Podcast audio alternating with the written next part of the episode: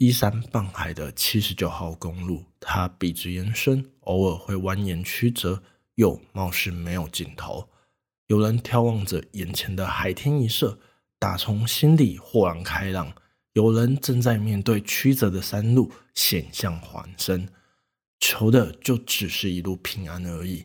形形色色的人们行驶在这条公路上，一路前行，像是在说着自己的故事。在这条公路旁的某个小巷里，有一间不起眼的巷斋，你必须要仔细看才看得着。它是一个给一些迷路到这里来的人买卖故事的地方。许多人都称它为“迷途猫”的巷斋，而我正是这一间猫巷斋的食客 A 世君。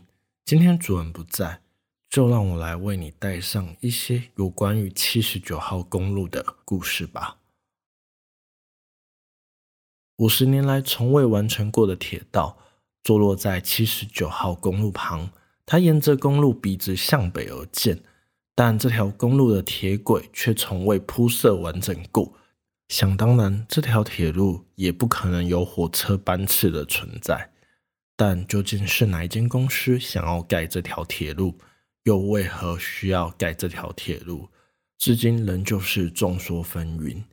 由于没有人知道它何时完工，似乎也不扰民，当地的人也慢慢的接受它的存在，并使它静默地躺在七十九号公路旁，乏人问津。附近的老人不多了，每当问起那一条铁路，他们总会说铁路公司是个骗子，骗走了他们的土地。那一年的夜晚也总是不太平静。更没有人敢在白天抗议。中年大叔则总说那些老人家是不懂变通的，明明之后就有便捷的交通和大把大把的土地收购金。他相信这里的未来将会如铁路公司所说的不可限量。而待在这块土地的年轻人，从零开始与这一条未完成的铁路共存。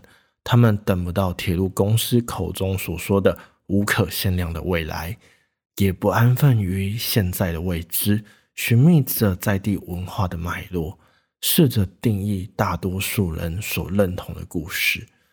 他们不会说铁路公司是个骗子，它只是成为了这个故事里一块不可或缺却也难分难解的拼图。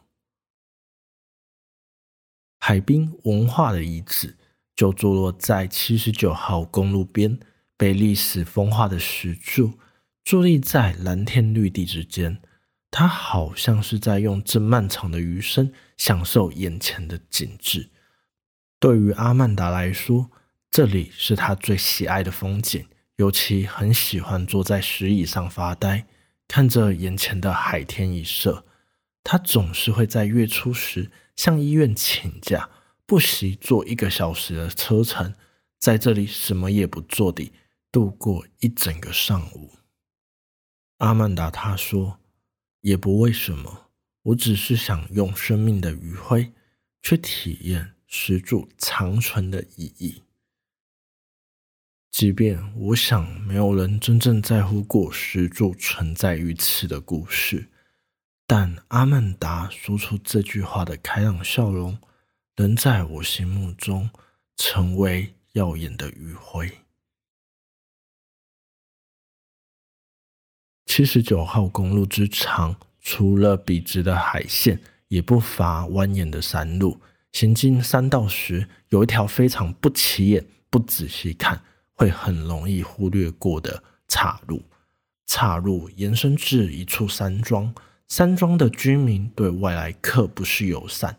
传闻他们信奉女巫，却曾有数代女巫因为迷恋上到山庄里来的旅客而私奔，导致整座山庄灾厄连连。因此，他们一见到迷路到山庄里来的旅客，就会毫不留情的驱赶；遇见比较顽固的外地人，甚至还会拿起棒棍全体殴打。所以我并不建议你直接穿过该山庄。而是改走右侧的替代道路，绕过它，继续向上前行。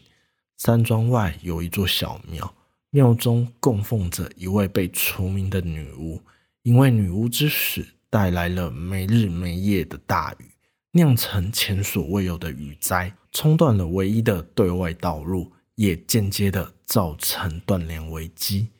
山庄里的居民明白是他们一手铸下的大错，他们应该完完全全地杜绝所有外界人士。不该让那该死的旅行者说出那些会令女巫憧憬的自由世界，才逼得他走上绝路。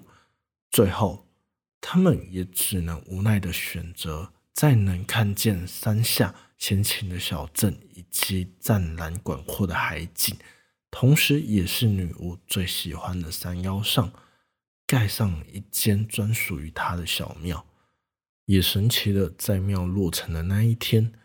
就此无风也无雨。每年的盛夏，总会有一个旅行者搭着一般鲜为人知的公车到山庄前，再徒步走到那一座庙宇旁的凉亭，手里握着一根发夹，与其一同眺望山下辽阔动人的世界和一条看似没有尽头的七十九号公路。欢迎你再度来到迷途猫的巷斋，我是 S 君，今天主人不在。